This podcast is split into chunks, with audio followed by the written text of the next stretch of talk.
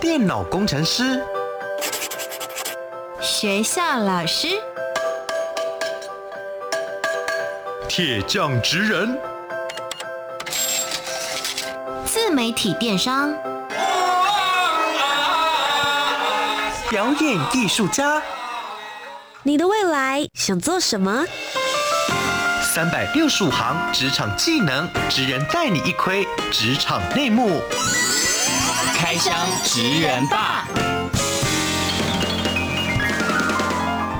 ，Ladies and gentlemen，各位学弟学妹们，欢迎来到开箱职人吧，我是你们的学姐涂洁。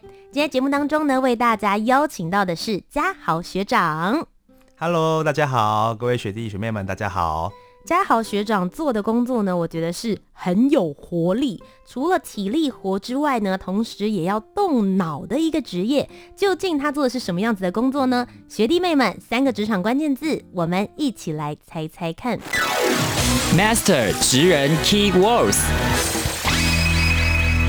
首先，第一个职场关键字是，别人常常觉得我们体能会很好，因为我们要一直跑，一直跑，一直跑跑。跑要跑个九十分钟，跑九十分钟这么久？对，不停下来的九十分钟。好，相信大家一开始听到一直跑的时候，可能会想说，哦，有可能是短跑选手、长跑选手，或者是马拉松赛事。但是学弟妹们是要一次就跑九十分钟哦，这是第一个给大家的小小提示。接着第二个职场关键字呢？这是一个做好没有奖励，而且也很容易被挨骂的一个工作。听起来好可怜哦！怎么说？你们什么时候会挨骂？当有人觉得你的决定不是一个好的决定的时候，他们就会骂你。所以这个决定可能会影响某一些人的心情。对，没有错。也会影响到他的工作结果。对。而且更何况你在做这个决定的过程是没有办法满足所有人的喜欢，一定会有一半的人讨厌你，一半的人喜欢你。对，就是这个样子。OK，所以学弟妹们应该听得出来，他的职业是有两两对抗的。对。接着第三个职场关键字是，我在户外工作，不管是刮风下雨还是高温寒流，我都得要工作。哇哦，这个工作环境听起来蛮艰辛的。各位学弟妹们，别人常常觉得他们体能很好，很容易挨骂，风吹日晒雨淋都要工作。这究竟是一个什么样子的职业呢？嘉豪学长，请为我们揭晓。嗯，我的工作是足球国际裁判。没错，最近世界杯足球赛 FIFA 正夯，学弟妹们是否也有守在电视机前面看球员在球场上面的精彩表现，然后跟着呐喊呢？不过我建议大家可以仔细观察，在球场上面除了球员之外，跟着奔跑的还有裁决公平的足球裁判，也就是今天嘉豪学长要为各位学弟妹们来开箱的职业。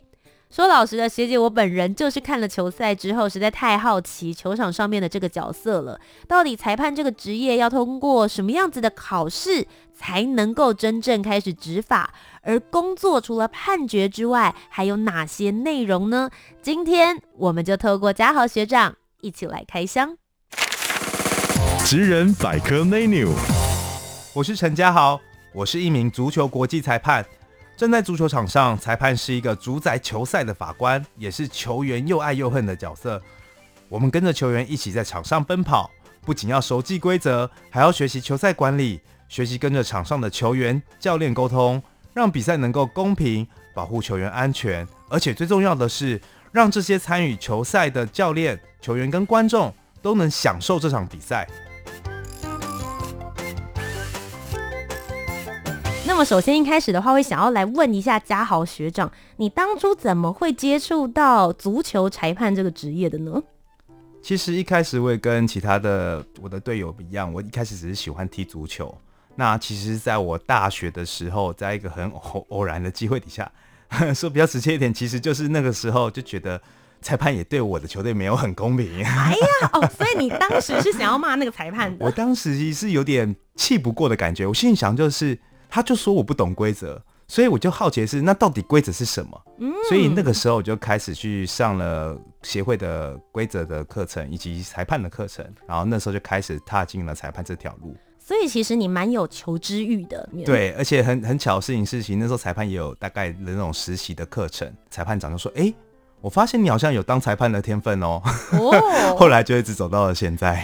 所以当裁判这件事情，你有提到说你去上了课，去受了训练，但你真正要能够踏到场上来做下这些判决跟决定，是需要考证照考试的吗？呃，对，其实裁判也有所谓的证照考试，以国内来说，分成了 D 级、C 级、B 级，还有 A 级。嗯，那当然你要取得国际的执照，一定要拿先拿到 A 级，才有机会成为国际的裁判。那基本上从 D 级、C 级、B 级的 A 级的过程中，它都会有一段的受训的课程。这个课程包含了理论的课程以及裁判实务的课程。你当然不只是要懂规则，你还要懂得拿哨子、吹出来哨音、手势等等。那当然还会有一些实地的演练，例如说你也要到走到球场上面去跟一些球员互动，嗯，然后实际去执法，这些都是一个过程。那当然，如果你的目标是一个顶级的裁判，你的体能的要求也是很重要。所以以我们国内目前的裁判制度来说，我们除了考 B 级跟 A 级的时候就已经有规定你一定要达到一定的体能水准之外，同时我们每三个月左右。都还会有一个国内定期的体能测验，你都要通过这个体能测验才有机会执法顶级的赛事。这个体能测验主要是怎么样子来测的？嗯、呃，基本上因为裁判的的位置还有分，就是分成裁判，就是所谓我们拿哨子的。嗯，那我本身是助理裁判，就是举旗子的。那当然国内的比赛基本上这两个位置是可以互相交换的，只有国际赛会有做区别啦。那基本上体能测验的部分，以国内来说，我们都还是会维持一个。国际的标准，我们分成有分短距离跟间歇跑。那其中间歇跑部分是一个比较难通过的一个体能项目测验。嗯，我这边说明一下，它就是我们从四百公尺来去做一个想象，它要求你从先跑一百五十公尺，在一定的秒数，通常是十五秒，接下来走二十五公尺是休息二十秒。那这样的过程，四百公尺可以跑四趟，你至少要通过四十趟。才算是达到体能及格的标准。四十趟，对，这是国内基本的门槛。那如果是国际赛的话，基本上还会要求到四十八趟，四百公尺的十二圈。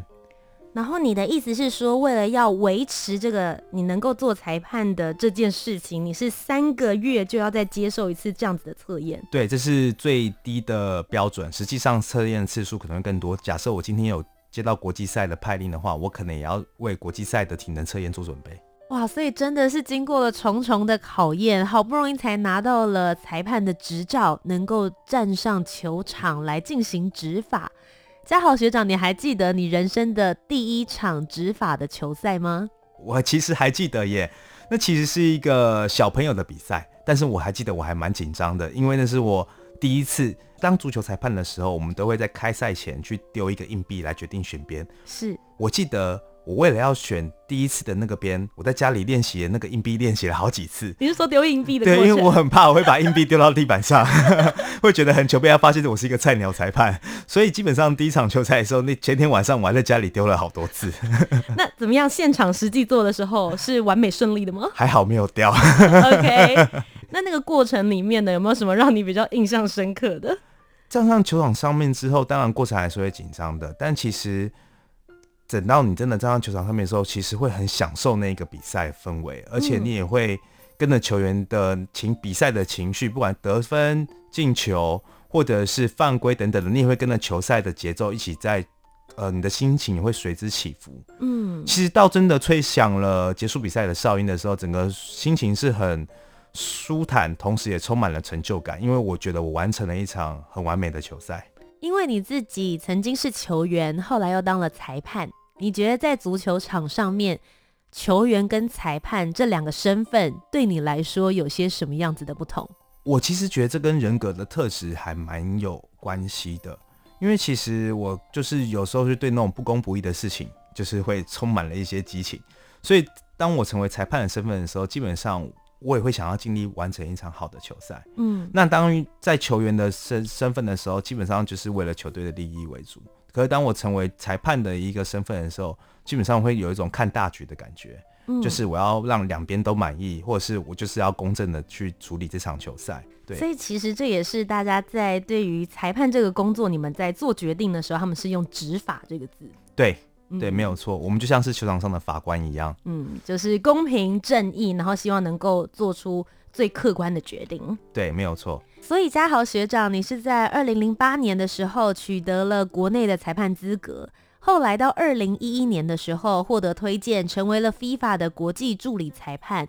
是什么样的契机让你从国内走向国际？我那个时候其实算是因为早期国内足球裁判人数比较少，嗯、我那时候可以相对之下，我那时候竞争确实比较低一些些。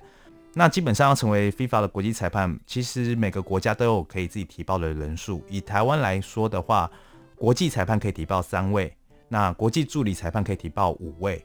哇，很少，很限量哎。对，其其实人数蛮少的。嗯、对，但是你成为了国际裁判，并不代表你可以执法国际的比赛。嗯，因为基本上你等于是你们国家推派出来的国际裁判，是你符合了执法国际赛的资格。但是你要执法，像是亚洲常见的比赛，例如说亚冠，或者是亚洲杯，或者是国际友谊赛等等，这个可能还要透过亚洲足球联合会来去帮你做指派。哦，那他们还有另外一套制度，叫做精英裁判，你必须要先考到他的精英裁判，才有机会参与他们主要的赛事。是对，那精英裁判里面当然他们还有分等级啦，但重点是这些都是层层的关卡。当你要成为亚洲的这些顶尖的裁判。以目前来说，我们国内只有男生来讲只有四位，嗯，那这样的身份的男子的亚洲的国际裁判大概只有两百多位，全亚洲只有两百个人，而嘉豪学长你是其中之一耶，对。那我想问，因为通常这样子的国际赛事一定不会在台湾，是在国外进行嘛？假设现在有一场赛事在卡达，他会多久之前通知你说，哎，你被指派派任要去卡达这边进行国际裁判的职务跟工作？那在这个过程之中，你又要做哪些的事前准备呢？通常都大概是一个月以前，还要安排机票啊、签证那些东西。嗯那这些都属于比较行政事务的部分。那其实当我们接到一个国际比赛的邀约的时候，我们可能还会这时候就开始安排我们的体能训练计划。国际赛的张力通都比较大，体能的要求都比较多，所以我们通常都会去先去了解那个国家它的气候怎么样。嗯。举例来说，如果在马来西亚，它就是常年湿热；那如果是在比较中亚的地方，那它可能是高海拔，那我们就要注意天气会是不是会比较冷。那同时，我们的体能训练计划部分，我们可能也会强加强我们的肌力跟我们的有氧的部分。所以那时候可能国际赛前一个礼拜至少会安排三天到四天的体能训练计划。那每个人不一样啦，像有些的国际裁判他喜欢骑脚踏车，他可能就会去安排比较长时间的脚踏车来去训练自己的大腿肌力。那我的话，我其实是喜欢跑步，所以我可能就会找我们家附近的合体啊。那因为其实我自己可能除了裁判之外，平常还有自己的固定的上班时间，所以我的训体能训练的时间可能就会是，例如说早上六点，或是晚上七点以后等等。那到了比赛之前的话，我们通常都会自己在做自己的体能模拟训练。那这个就是模拟我们体测刚提到的体能测验的标准。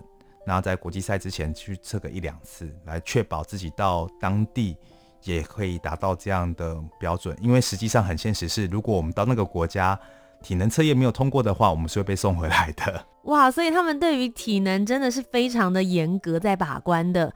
那你们需要在赛事的几天前抵达那个国家呢？以一场单场比赛的赛事来说，我们大概会在比赛的前两天到达那个国家。嗯，当天是抵达日，所以通常不会安排。官方的行动，但其实到隔天之后呢，我们就会去召开一个竞赛会议，在那个会议上面，可能就会核对两队的球员的资料啦，他们当天要穿的球衣的颜色，裁判要穿什么颜色的衣服，嗯，那以及就是我们也会到球场去适应一下球场的气候，那也去做一些简单的体能训练。第三天就是比赛日，通常这一天我们就不会安排所有的其他的活动，我们就会在专心在饭店。房间里面去沉淀我们自己，准备当天下午或者是晚上的比赛。那隔天的话，比赛结束之后，我们也会跟我们每一场比赛的裁判考核员做一个简单的比赛的检讨。那同时那一天往往也就是我们回家的时间，所以那一天也是我们的移动日，我们就会搭飞机回到我们的台湾来。诶，其实刚刚嘉豪学长有提到一个新的名词，我觉得也是一个新的职业，它叫做考察员。所以意思是每一个裁判，你们在执法每一场赛事结束之后，你们都会被接受考察，确定你是不是有做好每一个判决吗？对，其实我们的这一个，有人叫他叫裁判导师，有人叫他叫裁判考核员。那基本上这一个人他的角色确实就是帮每一场的裁判来做打分数。哇，老师的老师。对，其实很现实，因为基本上如果说每一场国际赛你的分数如果，当然我们可以接受裁判会有误判，但是如果你误判过多，或者是你的分数真的不高的分的话，未来你国际赛的机会确实也会越来越少。但我有听过一个很有趣的说法，他们说呢，不只是球队要经过层层的关卡，然后过关斩将来到了冠亚军赛，连裁判也是。如果你可以一路从一开始的资格赛，吹到成为决赛的裁判，那也表示你也是经过层层筛选跟挑选，好不容易才可以来吹这场冠亚赛的哦。对，没有错。这最近刚结束的世界杯的决赛，大家都对于那个波兰的裁判应该都印象深刻。是，其实这个裁判呢、啊，他能够站在决赛的赛场上面来做执法，也代表是他是这四年世界杯全世界最顶尖的裁判。怎么说呢？因为基本上像世界杯，它是一个杯赛，所以杯赛来说的话，基本上。小组赛有三十二个球队，嗯，所以裁判一定会叫比三十二个球赛更多的裁判来去现场执法。那小组赛之后会有一半的球队回家，相对于裁判来说，也会有一半的裁判，嗯、对，也会有一半的裁判回家。那到了八强、四强决赛的时候，每一个阶段都会把裁判再 reduce 掉。对，哇。啊，所以其实他并不是一开始就安排好说好，所以你是这一场，然后下一场换成你，是一路也是层层在筛选你们，在这一场球赛里面，我觉得你判得不错，那你就可以晋级到下一场八强赛、四强赛这样子的。对我。哇，好刺激哦！我这部分我想要分享一点我个人的经验。嗯、我印象很深刻是有一次我在参加亚足联 U 十六的决赛圈，然后那时候我跟台湾另外一位裁判一起去马来西亚。那其实那都是我们两个第一次参参加决赛圈赛事，所以我们两个都很兴奋。因为其实能够代表台湾出去，那有点像是为国争光。我们都希望可以留到决赛。然后那时候小组赛结束之后，那时候我们其实我们都彼此打气，我们都相信我们可以留到最后。结果。公布名单的时候，他的公布方式是很现实的，他就会在一个嗯饭店的会议室里面，然后就会说，嗯、接下来荧幕上打出来的名字的人，请你们起立，然后请你们走出这个饭店，右转会有一位谁谁谁，他会帮你们安排回去的机票。哇塞，就是现场真人秀的那个淘汰赛啊！对，对，这就让我那时候当下真的是很像名模生死斗。然后当我看到我的朋友站起来，然后走向门口去填他回程的机票的时候，其实我当下非常的难过。然后因为这也是我第一次决赛圈的赛事，所以我就有一种就是没有办法跟自己伙伙伴一起走下去的感觉。我当下就哭了，我就哭了。然后别的国家的裁判看到都傻眼。因为对你们来说，你们就是一起走到这里，然后都是来自于台湾，当然也希望能够并肩走到最后。对，而且如果当下是我们一起回去，我可能还不会那么难过。嗯、可是因为是我留下来，就是他回去，我就超级难过的。但其实很难过，你还是要继续背着台湾的招牌，继续执法做裁判。后来呢？我们的裁判都是跟别的国家裁判一起做搭档。嗯、是我后来是跟韩国的裁判一起做搭档，然后我们做完了八强的比赛之后，我们就一起回家。其实像这种层层关卡的淘汰赛，八强已经是非常前面了，真的很谢谢你把台湾带到了国际上面。那像你自己本身在执法国际赛事的时候，其实可以感觉到那个现场一定是很热血，而且强度是非常强的。我们也很常看到球员会在球场上面摔倒，当然我们就会去讨论说，诶、他刚刚是不是假摔？不晓得身在第一线的你有没有遇到过这种球员假摔？那你又要怎么判呢？有啊，其实这个常常遇到哎、其实当裁判啊，基本上也有踢过球，大部分都是有踢过球的，所以我们也有办法判断那些球员是不是假的。所以你以前也曾经假摔过？有啊，而且骗到摔也蛮爽的。所以你们在判决的过程里面，其实是球员跟裁判之间的智力赛耶。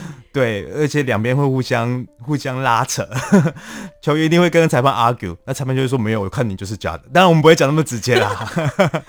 那 那像会不会你判了这个决定之后，毕竟大家在球场上面的时候都血气方刚嘛，每个人都是那种冲着跑来，有没有曾经就是被包围，就 no，你刚刚那个判决不 OK，再重判？说没有是骗人的，其实也是有啦。所以这时候就是考验一个裁判的管理球赛的能力了。嗯，你要怎样去让那些球员慢慢的。降下他们的火气，这就相当重要。这可能是很吃你的经验。例如说，你知道这个球员怎么样讲，他可以接受等等的。那你以前是球员这个身份，有帮助你在球场上面的判决可以更精准吗？呃，有，其实有。你如果自己实际有参与过足球比赛的话，你会比较清楚的知道球员他为什么会有做这样的动作，他这个意图是什么？嗯、他到底是真的是被踢到才跌倒的，还是他其实是去碰人家然后自己跌倒的？这其实都看得出来的。嗯所以其实裁判说你们是球场上面的法官，完全是一个非常正确的比拟，因为你们就像是拿着法条，然后我知道每一个白纸黑字上面这一条你犯了什么，但实际你怎么做，我应该要怎么判决，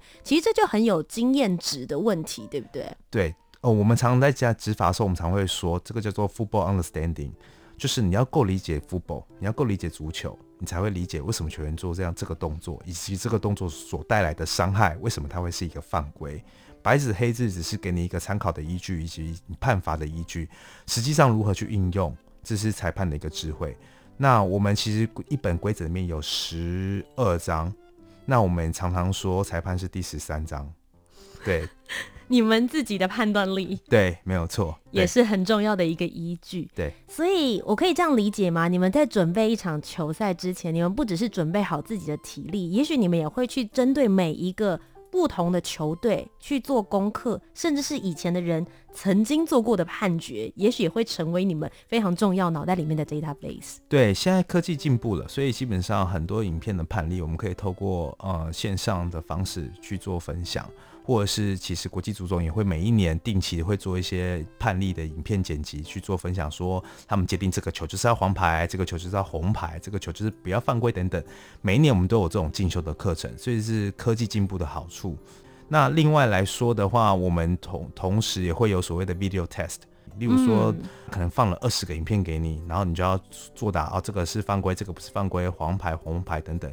透过你的答案跟国际足总答案的比对，就会知道你们的执法标准的差异性在哪边。嗯，所以基本上，我觉得近五年到十年，基本上裁判执法水准其实全世界是趋近于越来越一致。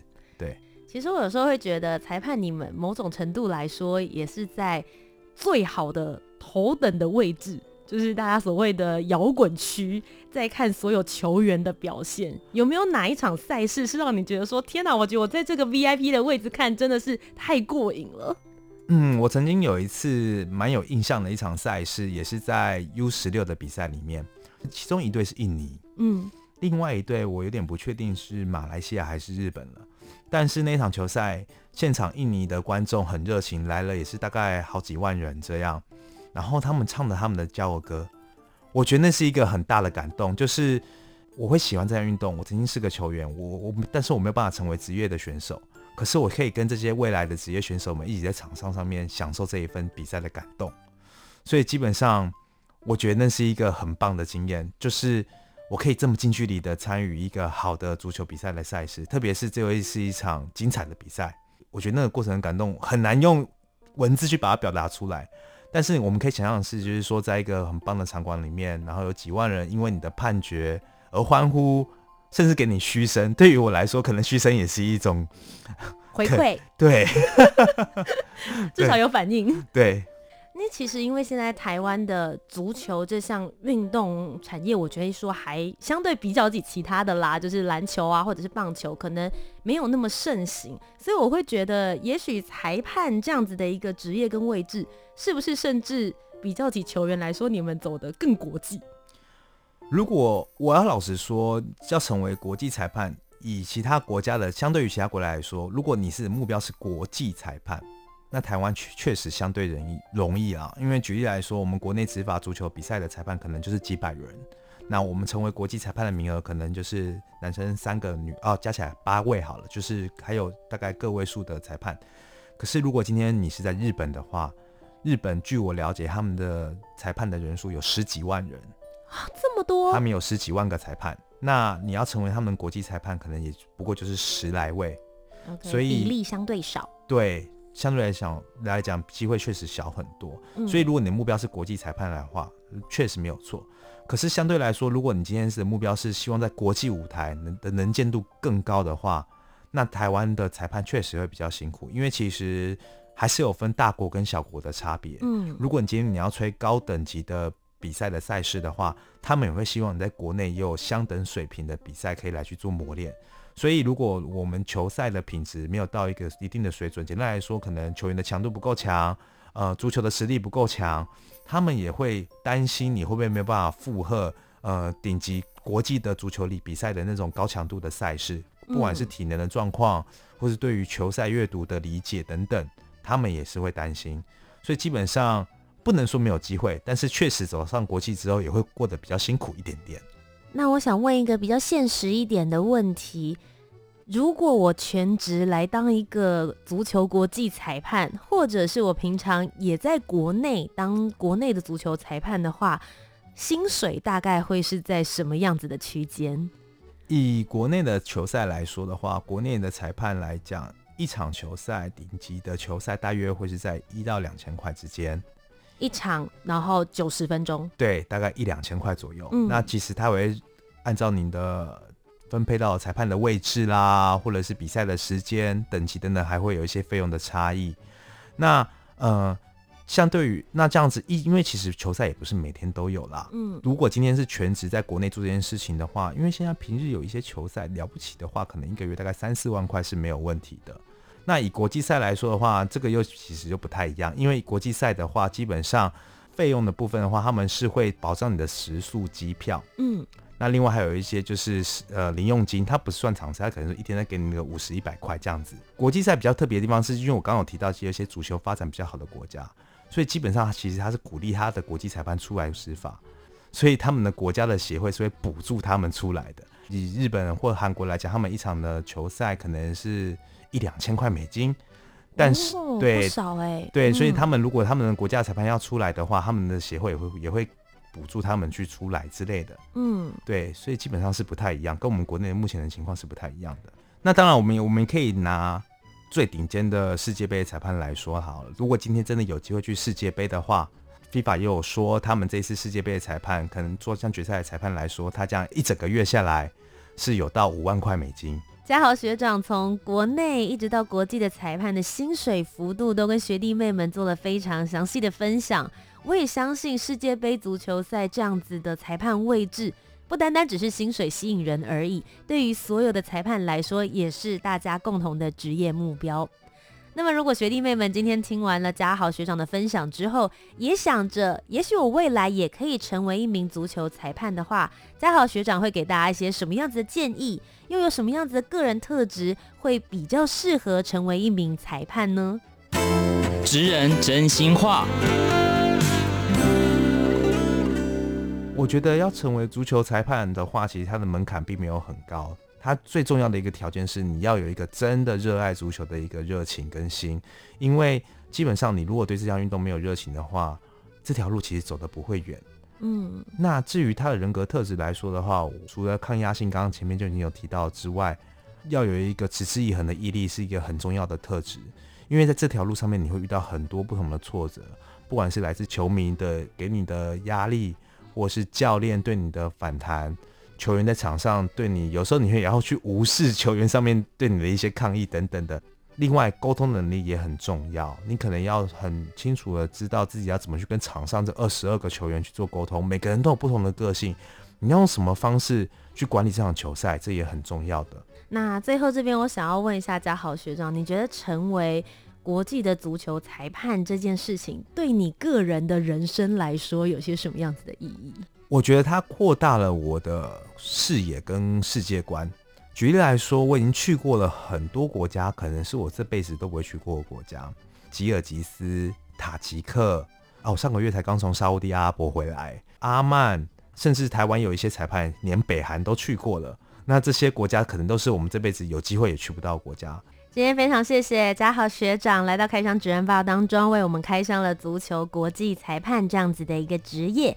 也希望未来呢，我们可以在各大的赛事转播上面看到嘉豪学长精彩的判决跟表现。今天再一次非常谢谢嘉豪学长，谢谢，谢谢。那么各位学弟妹们，我们今天就要下课喽。我是你们的学姐涂洁，我们下周节目再见，拜拜，拜拜。